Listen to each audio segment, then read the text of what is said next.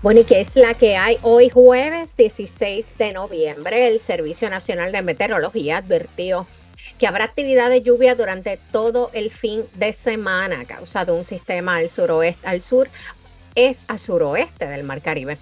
Finalmente nombran a Tito, a Tito eh, Correa como comisionado en propiedad del negociado de manejo de emergencias y administración de desastres. En cambio, Todavía sigue la incertidumbre en la Comisión Estatal de Elecciones, ya que el gobernador, por lo menos hasta ayer, se negaba a someter un nuevo nombramiento para la presidencia. Parece que cambió un poquito hoy.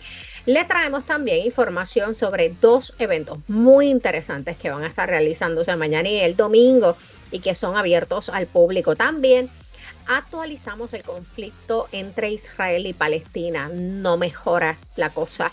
Y hoy es de ciencia y cuando visita la doctora Johanny Rivera Sayas, agrónoma e investigadora en el Centro de Investigación Agrícola de Hawái. Y por supuesto, Mónica Feliu Moher. Así que arrancamos con qué es la que hay.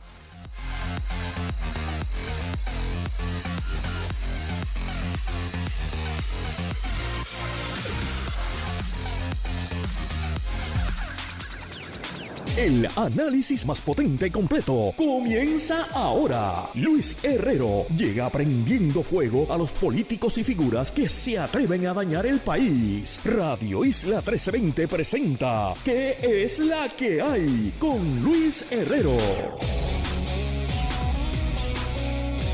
Muy buenas tardes, gente. Bienvenidos y bienvenidas a ¿Qué es la que hay? por Radio Isla. Jueves 16 de noviembre del 2023 desde San Juan, Puerto Rico y estamos en vivo y en directo para todo Puerto Rico por el 1320 de mi su cadena para el mundo a través de radio isla.tv en la aplicación para teléfonos Radio Isla Móvil y en Facebook por Radio Isla TV. Y yo soy Ivonne Lozada, no soy Luis Herrero, vicepresidenta del Colegio de Abogados y Abogadas de Puerto Rico y esta semana y la anterior he estado sustituyendo al compañero Luis Herrero. Recuerden que también me pueden seguir a mí en Instagram, Threads y Facebook. Y que pueden escuchar, si no pueden escuchar el programa ahora y tienen que arrancar e irse para algún evento, algún compromiso, miren, lo puede escuchar más tarde en su formato de podcast. Lo buscan como ¿Qué es la que hay? en su aplicación de podcast favorita. Y bueno, parece que van a regresar las lluvias.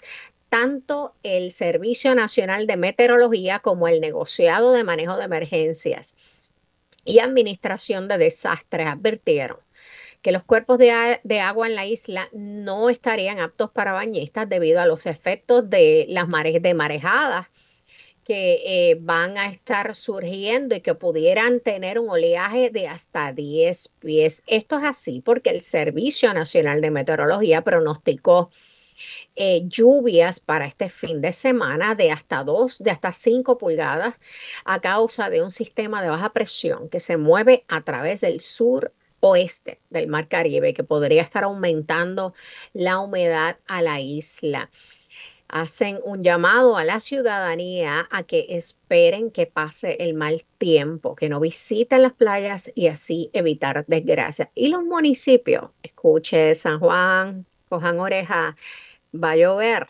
Así que tomen las precauciones debidas y déjenselo saber a los ciudadanos para que también tomen las medidas necesarias y así evitemos más ratos y desgracias.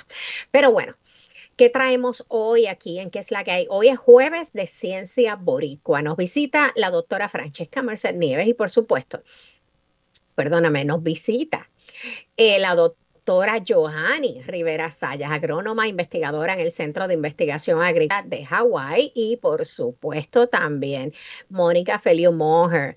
Así que eh, vamos a ver qué es lo que traen por ahí, pero antes de entrar a las entrevistas del día hablando de que viene lluvia por ahí. Finalmente, el comisionado interino del negociado de manejo de emergencia y administración de desastres, Nino Correa Filomeno, fue nombrado oficialmente por el gobernador de Puerto Rico a la posición en propiedad de director de comisionado del negociado.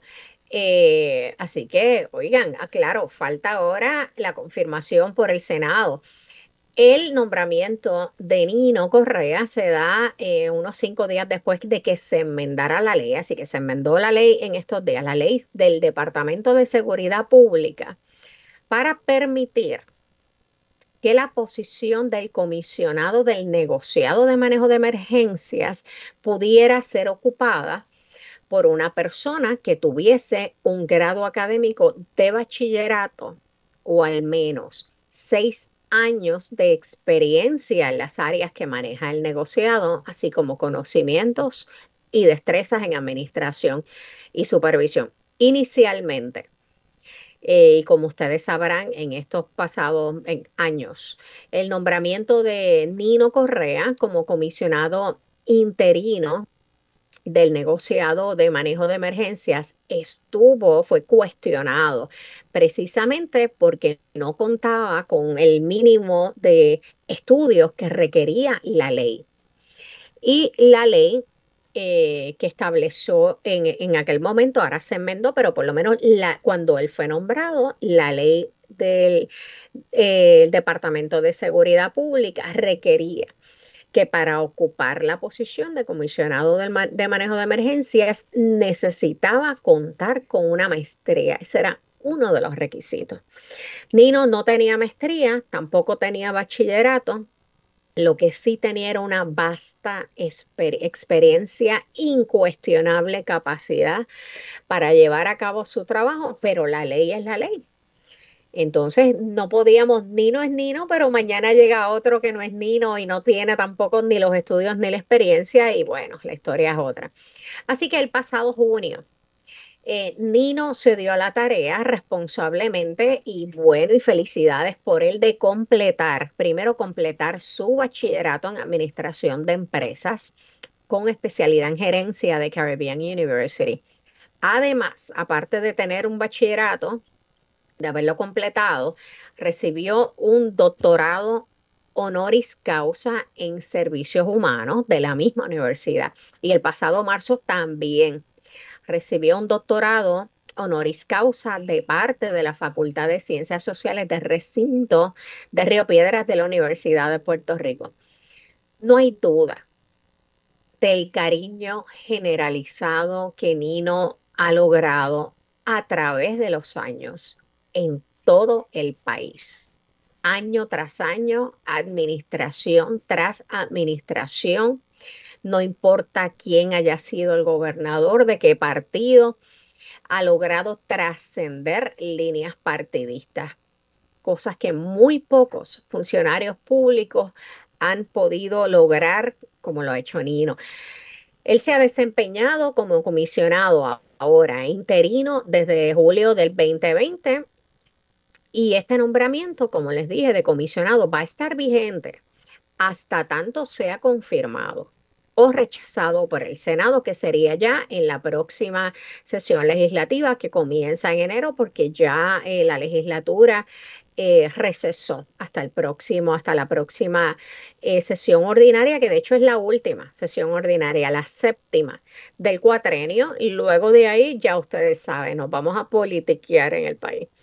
De no ser evaluado, considerado por el Senado, Nino podría ocupar la posición como comisionado en propiedad solo hasta junio, hasta que termine la séptima sesión ordinaria. Así que esperemos que el nombramiento de Nino sea confirmado tan pronto tenga, se dé la oportunidad en el Senado ya iniciando la próxima sesión ordinaria. Pero bueno, otro nombramiento o falta de nombramiento que sigue causando controversia lo es la presidencia de la Comisión Estatal de Elecciones. Cuando terminó ahora la sesión legislativa y a dos semanas de que inicie el periodo oficial de radical, eh, la presidencia de la Comisión Estatal de Elecciones queda en una incertidumbre ante la posibilidad de que vuelva a ser cuestionada en los tribunales, particularmente por el Partido Popular Democrático. Esto debido a la insistencia del gobernador eh, sobre que la jueza alterna, que está como interina, eh, bueno, él dice que ella no está de interina, él dice, él dice que ya está de alterna. La realidad es que ella está ejerciendo las funciones como interina porque no hay un presidente. Así que él un poco se negaba a nombrar a alguien en propiedad, esto ante eh, varios fallos que tuvo eh, ya luego de que Colomé renunciara el 3 de julio. Así que ayer en la tarde parece que hubo un cambio. Eh, probablemente algunos asesores del gobernador le han orientado mejor, pero bueno, ayer en la tarde hubo un cambio de parte del gobernador y dijo que el Partido Nuevo Progresista iba a estar presentando próximamente una terna de tres candidatos para la presidencia de la Comisión Estatal de Elecciones que como saben, como les dije, no cuenta con presidente, ya imagínense, iniciando el periodo de erradicación de candidatura y desde el pasado 3 de julio que renunció el juez Francisco Rosado Colomer, a quien, by the way, no confirmaron para la judicatura. Pero la incertidumbre sobre la, sobre la presidencia de la Comisión Estatal de Elecciones se agravó el mes pasado cuando el presidente del Senado, José Luis Dalmao, demandó eh, al gobernador y a la Comisión Estatal de Elecciones, argumentando Dalmao que el gobernador estaba violando separación de poderes al no haber sometido al Senado un nombramiento para presidente en propiedad de la Comisión Estatal de Elecciones y para su correspondiente confirmación por el cuerpo legislativo como lo mandata la Constitución. Vamos, vamos para atrás. Eh, hay una vacante en la presidencia, pues eh, la ley dice, la constitución, que tiene que someter el nombramiento al Senado de ese que vaya a ocupar la presidencia y que el Senado, según la constitución, es quien decide, quien confirma ese nombramiento. No puede ser el gobernador el que decida, el que tome la decisión final de quién asume la presidencia de la, Comisión Estatal de Elecciones, porque la Constitución dice que es el Senado el que confirma. Así que un poco ahí en arroz y habichuelas, ese es el asunto. Así que en este momento, el mes pasado, luego de que Dalmao eh, demandara al gobernador y a la Comisión Estatal de Elecciones, eh, le dijo, miren, eh, el, algo importante que advirtió, desestimó la demanda por prematura porque todavía no había terminado la sesión eh, legislativa y ella podía quedarse interina hasta entonces, pero advirtió que ella no podía quedarse ahí de manera ilimitada. Dijo que tan pronto terminara la sesión ordinaria, ella tenía que salir de la posición. Así que ella tiene que regresar, no sale de alterna, pero no puede seguir fungiendo como presidenta de la Comisión Estatal de Elecciones. Así que vamos a ver qué ocurre. Dos minutos antes de entrar a las entrevistas que, que tengo. Eh, vamos a actualizar un poquito eh, la situación, ya los tengo aquí. Vamos a hablar de las jóvenes que las tengo en línea. Eh, vamos a hablar, tengo dos eventos. Antes de actualizar, déjame ver si hoy me da tiempo de actualizar la situación en Gaza que está para pelos.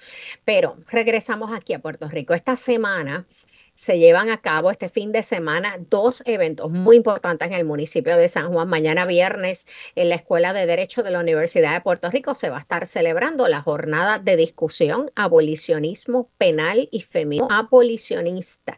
Así que para hablarnos de ese tema, tenemos a la profesora Iris Yaritza Rosario. Bienvenida Iris Yaritza. Buenas tardes, Ivonne. Un placer estar contigo.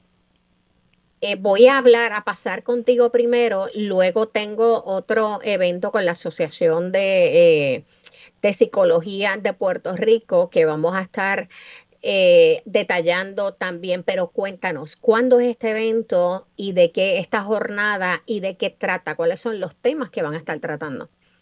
Bueno, pues la jornada es de la Universidad de Puerto Rico en el recinto de Río Piedras Eh, la jornada es de 9 de la mañana a 5 de la tarde en el aula L2 de nuestra escuela de Derecho.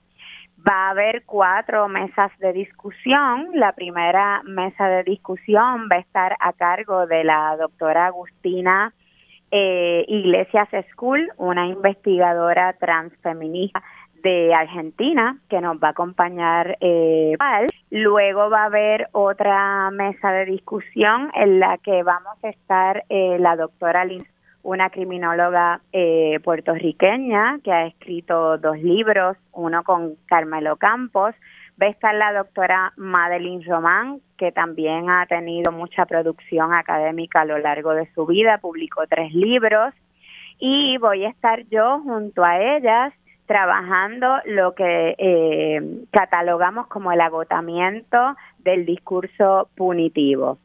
A las a la una de la tarde nos va a acompañar una investigadora colombo-argentina eh, que trabaja los temas de eh, el, el, daño, las víctimas de violencia de género, pero por fuera del sistema judicial, ¿no?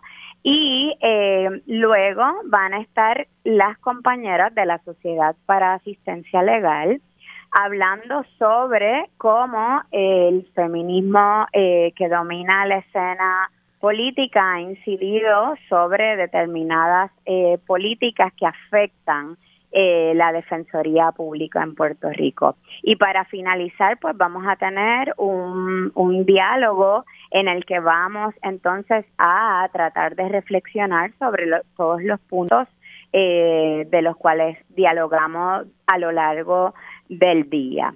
Eh, la idea, claro, es este tratar de eh, contemplar y reflexionar sobre otros acercamientos que no sean punitivos en el en todo lo que tiene que ver con la violencia de género, con la violencia sexual que sufrimos las mujeres y la comunidad trans, porque eh, entendemos que desde el feminismo negro, en específico Estados Unidos, con figuras tan importantes como Angela Davis, Marianne Cava, Beth Ritchie, Erika Miners, se ha insertado, eh, un, se ha traído ¿no? a la luz un debate que nos hace cuestionar lo que como feministas hemos hecho hasta ahora para tratar de eh, reducir la violencia eh, de la que somos víctimas. ¿Podrán, lo van a estar transmitiendo vía internet también o es solo presencial? Eh, pues se va a estar transmitiendo a través de la página de Facebook de la Escuela de Derecho de la Universidad de Puerto Rico. Le vamos a dar también a esa misma página un share de la página de Facebook del Instituto de Violencia y Complejidad de la Facultad de Ciencias Sociales de la universidad. Y eh, las personas que deseen que esa jornada les cuente eh, como educación jurídica continua también se pueden comunicar con el fideicomiso de la Escuela de Derecho porque eh, haciendo un pago al fideicomiso se puede entonces hacer la acreditación con educación jurídica continua. Extraordinario, eso es bien importante para los profesionales, particularmente los profesionales del derecho. Yo si puedo entrar por Facebook porque voy a estar de camino, camino a Sabana Grande mañana que transmito desde allá, eh, pero me parece extraordinario este evento. Eh, sobre todo con la realidad que ha estado viviendo eh, Puerto Rico en torno a la violencia de género, violencia a la comunidad LGBT, a la comunidad trans. Eh, así que me parece muy, muy pertinente. Me dices que está abierto al público. Pueden ir tanto este viernes, mañana, desde las 9 de la mañana, me dijiste. Ah, desde las de 9 de la mañana hasta las 5 de la tarde. Vamos a estar eh, trabajando este tema en la Escuela de Derecho. Y pueden matricularse los que quieran obtener créditos de educación continua a través del Fideicomiso para la Escuela de Derecho de la UPR, que es fideicomisoderechoupr.org y pueden encontrar y esta, Y esta actividad se da gracias también al auspicio de la red de profesoras feministas e investigadoras, que es desde donde surge la idea de que comencemos este debate, ¿no? Y, y ellas han tenido una participación importantísima también en la organización, junto a la Escuela de Derecho y el Fideicomiso. Yaricha, siempre bueno conversar contigo. Tenemos otro evento el domingo. Tenemos, nos quedan un par de minutitos poquitos, eh, y es el Comité Ad hoc de Promoción del Desarrollo Integral de la Niñez de la Asociación de Psicología de Puerto Rico.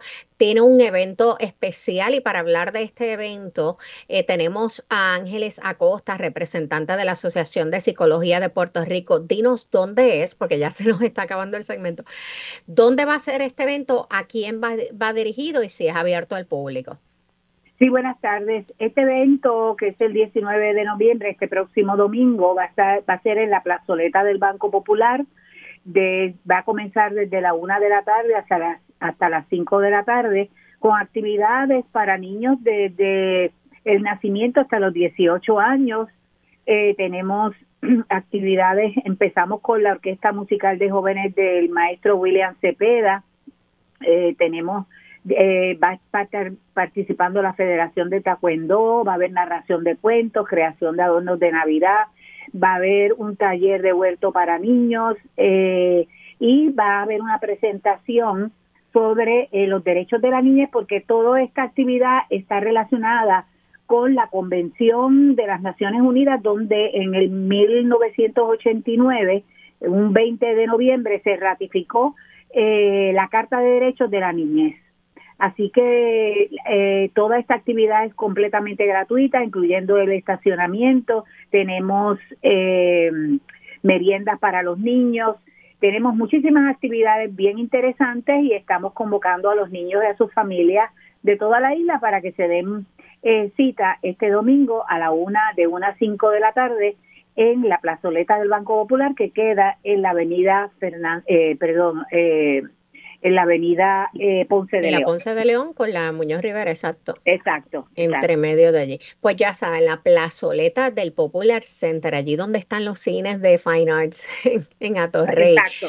Eh, la entrada y el estacionamiento son libres de costo para todos los asistentes. Hay actividades para todas las edades de niños, van a estar de una a cinco de la tarde, totalmente gratuito, así que es un extraordinario evento para llevar a toda la familia. Este próximo domingo y me dijiste que un poco en conmemoración de lo que es la carta o paralelo a lo que es la carta, la, firma de la Carta de Derechos de, la, niñez, en la eh, Organización de las, Naciones, Unidas, que fue que se firmó un 20, que sería el lunes que se estaría conmemorando, un 20 de noviembre. bueno, pues Ángeles, gracias por la información. Ya saben, pueden pasarse por allí. El domingo van a tener actividades de taekwondo, eh, quiropráctica, yoga eh, y también van a haber muchas actividades artísticas y demostraciones a niños, a niñas, adolescentes y también a los adultos que, que los acompañen. Así que vamos a tener un fin de semana muy productivo. Gente, nos vamos a una pausa. Cuando regresemos, como todos los jueves de Ciencia Boricua, se integra Mónica Feliu Moher. Así que no se vayan. Esto es que es la que hay por Radio Isla 1320. Ciencia Boricua con Mónica Feliu en ¿Qué es la que hay?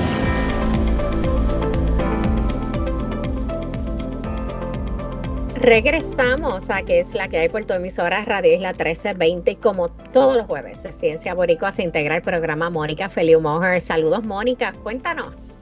Hola Ivonne, ¿cómo estás? Bien, cuéntanos, ¿qué nos traes? ¿Qué nos traes por aquí en jueves de Ciencia Boricua?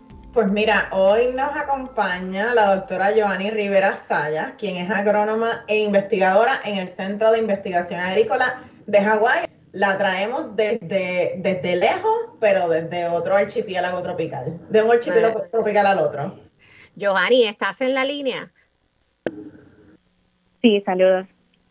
Saludos, Joanny Rivera, pero Joanny es puertorriqueña, ¿no? Bueno, pero eso es lo importante. Tenemos una boricua, investigadora agrónoma, trabajando allá en el Centro de Investigación Agrícola de Hawái. Así que, Joanny, cuéntanos de ti. ¿Cómo tú llegas a Hawái? ¿De dónde tú eres? ¿Y dónde estudiaste? ¿Qué, qué estás haciendo? ¿A qué te dedicas?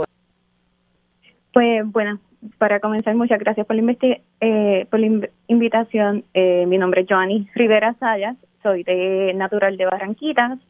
Eh, mi papá es de Lamparo, en el pueblo de Barranquitas, y mi mamá es del barrio Barranca. Fui nacida, criada y todo lo demás en Puerto Rico, en Boriquén. Este, cuando estaba en, creo que fue como en octavo, octavo grado, eh, comencé a tener ese interés en, en, la, en el sistema agrícola, gracias a, la extensionista este, Milagritos Alicea y los programas 4H. Así que desde octavo grado comencé a, a, mostrar ese interés por la agricultura y a comenzar a jugar con la tierra, este, por lo que siempre nos regañan, ¿no? Que no juguemos con la tierra. Pero pues, este, se nos dio, luego de eso, cuando llegó el tiempo de ir a la universidad, decidí entrar al recinto de Mayagüez en Mayagüez hice mi bachillerato en horticultura. Cuando estaba trabajando en el bachillerato con horticultura, trabajé con excelentes profesores en el colegio. Este, trabajé en la finca El Zamora y eventualmente a través de, la carrera eh, conocí al profesor David Sotomayor Ramírez, con el cual comencé a trabajar como estudiante subgraduada haciendo investigación con él.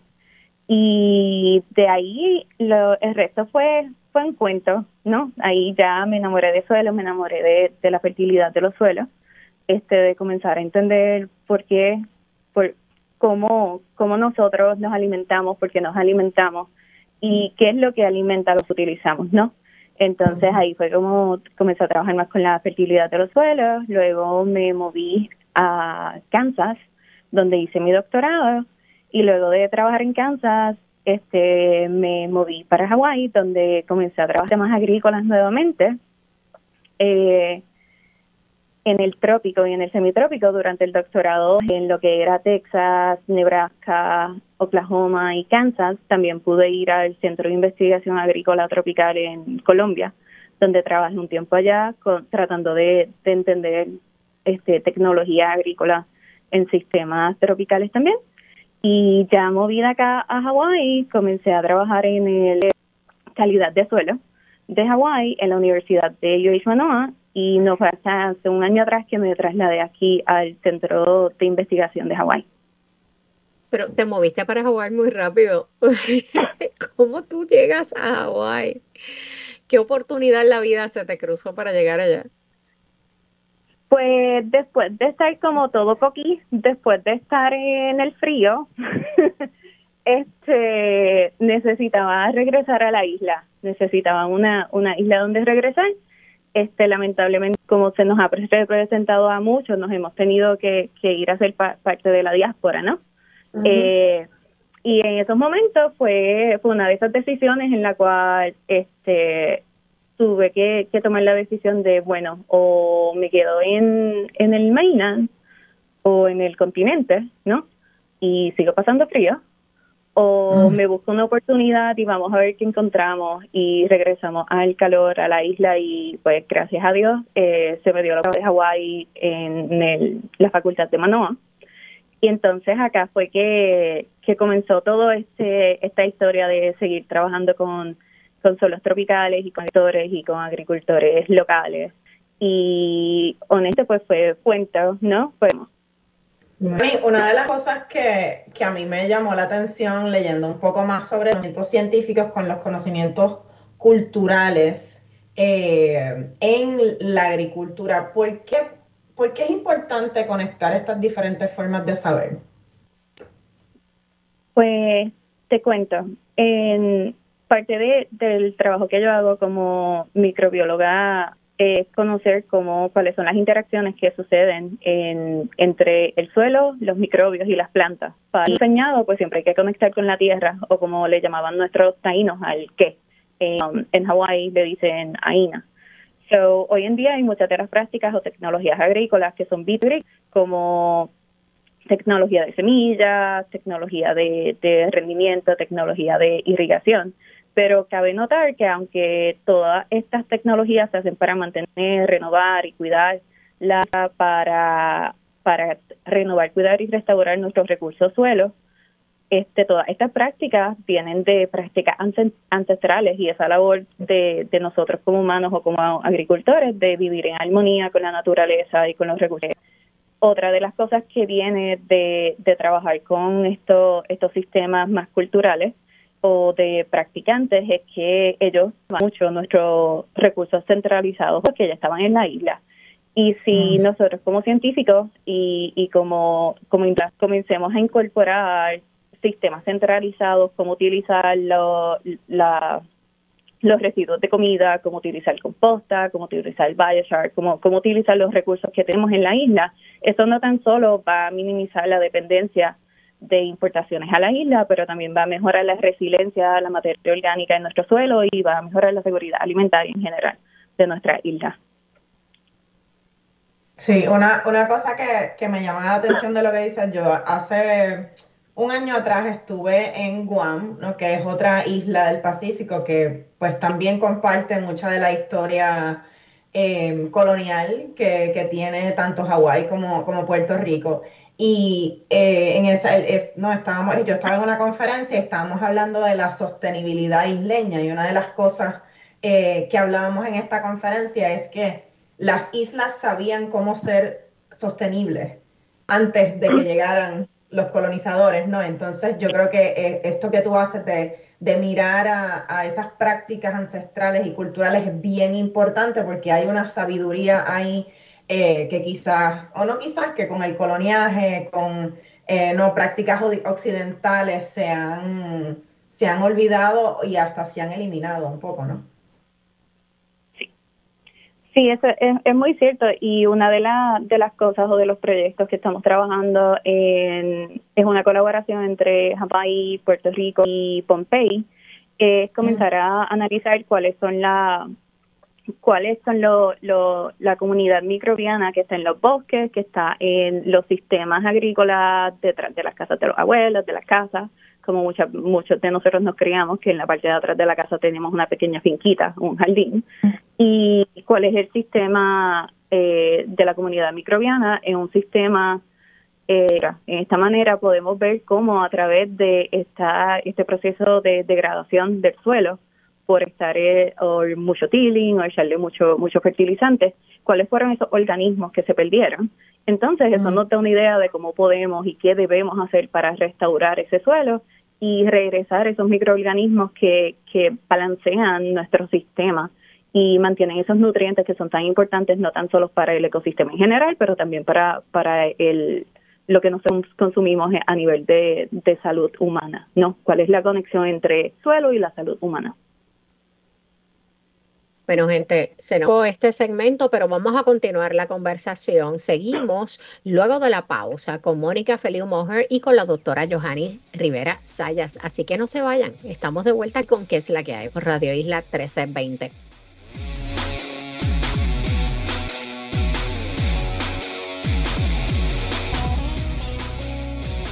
Regresamos aquí a qué es la que hay por tu emisora Radio Isla 1320 en el último segmento de este programa y seguimos con Jueves de Ciencia Boricua con Mónica Feliu Mojer y la doctora Johanny Rivera Sayas, agrónoma e investigadora en el Centro de Investigación Agrícola de Hawái. Otro tema que nos trae eh, Mónica, que vamos a estar eh, discutiendo y conversando hoy con la doctora Johanny Rivera es el asunto del cambio climático y de la resiliencia de la agricultura. Yo estuve leyendo hoy que el cambio climático ya le, le cuesta a los Estados Unidos unos 150 mil millones de dólares. A nivel mundial ya se están hablando de 2.4 billones el costo y es la cifra astronómica que se necesita para hacerle frente al cambio climático.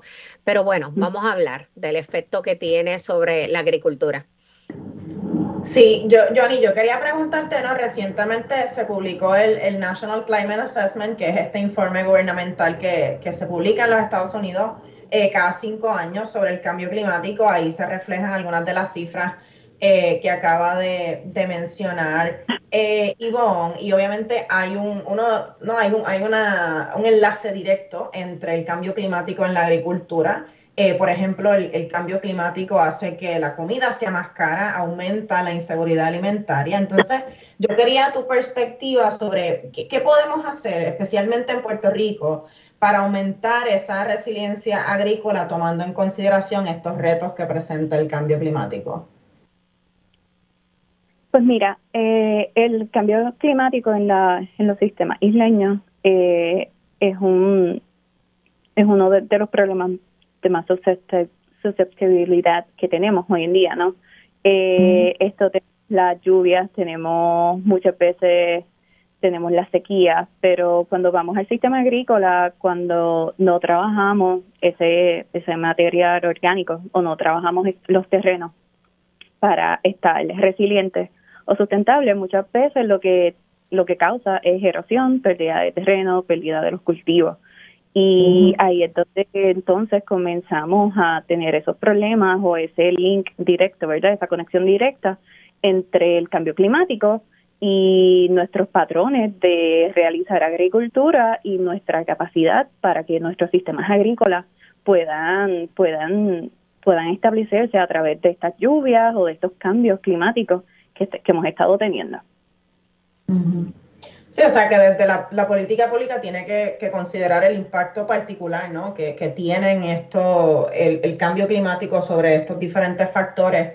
Eh, y entonces, no sé, por ejemplo, tenemos que, tener una mejor planificación, y no solamente planificación, pero una ejecución de planes para mitigar la, erosión, quizás para mejorar el, manejo del, recurso del agua, cómo se irrigan eh, los terrenos. Así es que no, yo creo que una cosa que es bien importante, y, yo lo había mencionado en una de las conversaciones anteriores que tuve con, con Herrero hace unas semanas, es que particularmente ahora de cara a las elecciones, estamos a menos de un año de las elecciones, yo creo que una de las cosas que, el país tiene que comenzar a hacer es exigirle a, ¿no? a candidatos y candidatas que, nos presenten planes concretos, porque realmente esto es, eh, no, esto es un problema serio que ya está afectándonos, no es algo que va a pasar en 20 años, es algo que ya nos está afectando.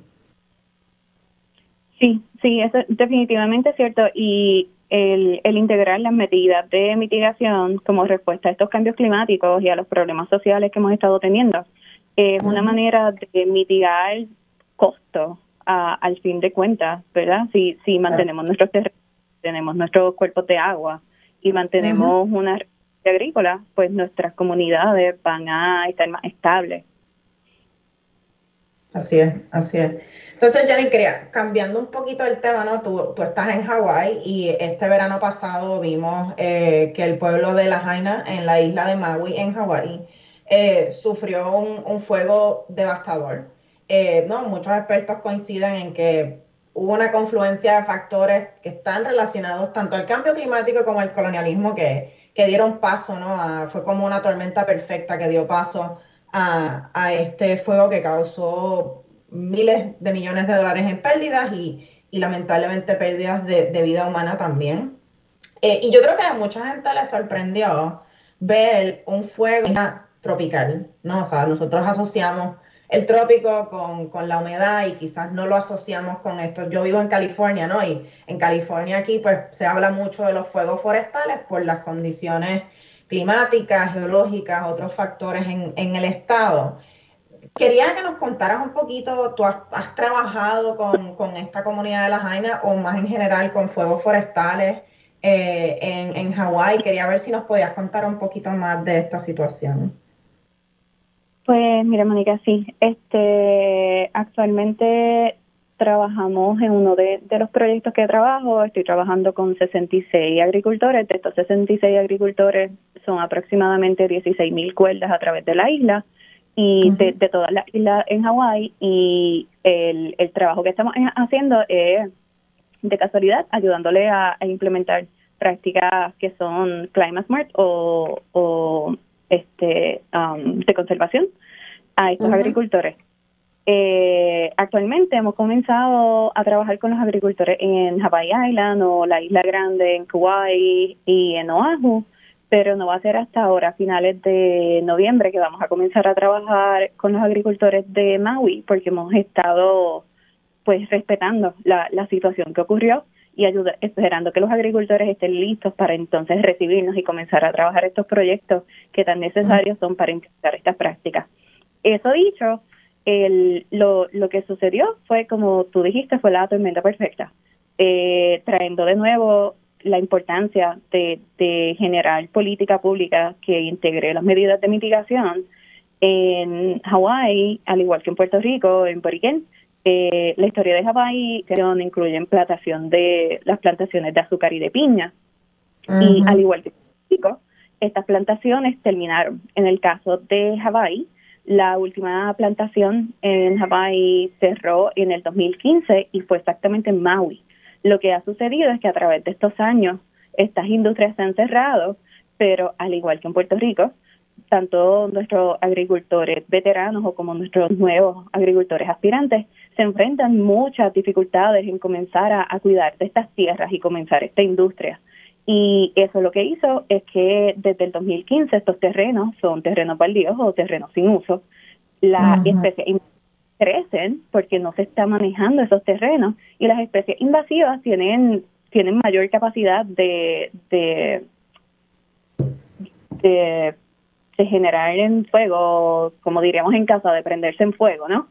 Y pues los vientos de una tormenta que venían y esta resequedad de, de la sequía que estaba, pues eso fue lo que sucedió en Maui. El, el viento estaba muy alto, el fuego se comenzó a movilizar en estos terrenos perdidos a, a la cifra de, de un minuto. Era, era una milla por minuto.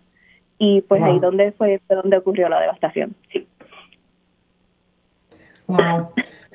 Sí, yo creo que una de las cosas, no, viendo, viendo la tragedia que, que sucede en Hawái es que, no, yo, una de las cosas que a mí me chocó mucho es cómo precisamente esta historia, yo estaba leyendo una historia de cómo, de lo que acabas de contar, estos terrenos baldíos, que entonces hubo todas estas diferentes malezas invasivas que, que no, obviamente no, no evolucionan para, para estar en las condiciones de Hawái. Entonces, cómo esto eh, contribuyó a, esta, a esta gran tragedia. Yo creo que hay muchas lecciones ahí que, podemos aprender. Eh, y esa, esa precisamente es mi, última pregunta para ti.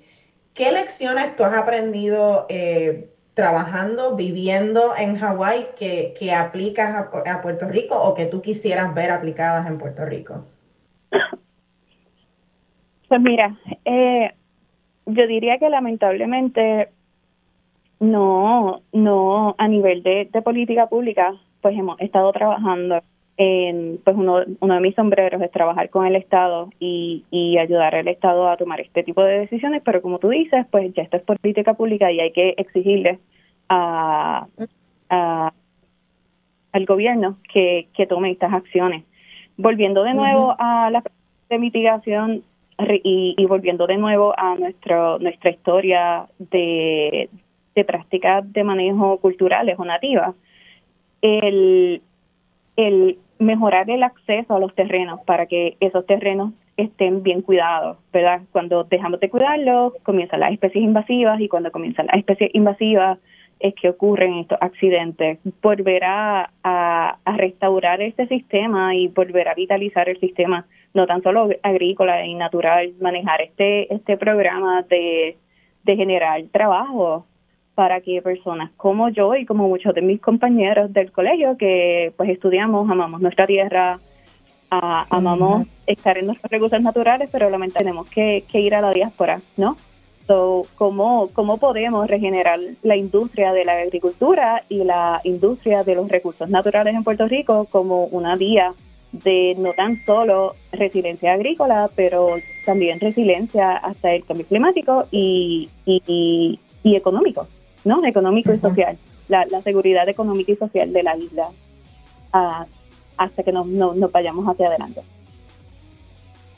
Es triste que, como dicen ustedes, hace falta eh, más política pública que los políticos puedan entender, asimilar eh, no tan solo eh, lo que se nos viene encima con el cambio climático y los efectos que está teniendo en este caso en la agricultura y cómo esto va a aumentar todos los costos de vida y va a aumentar la pobreza también. Eh, si no se atiende ahora, el costo va a ser mayor cada vez más. Así que, eh, Johanny, te felicito por el trabajo que estás haciendo allá en Hawái, por el mundo entero, por los Estados Unidos y por el mundo. Lamento mucho que tengas que realizar tus sueños y tus convicciones profesionales y humanas fuera del país, porque ciertamente Puerto Rico necesita más gente joven y productiva como tú. Así que gracias y felicidades. Y Mónica, gracias siempre por traernos estos temas y esta información tan valiosa. aquí, aquí es la que hoy se nos ha acabado el tiempo. Así que gracias hasta que llegó el programa. Gracias nuevamente por sintonizar y por permitirnos estar aquí con ustedes hoy. Pero no se vayan porque por ahí viene el informe del tiempo con su Hailey López Belén. Recuerden sintonizar mañana a qué es la que hay nuevamente por Radio Isla 1320. Que tengan un excelente jueves.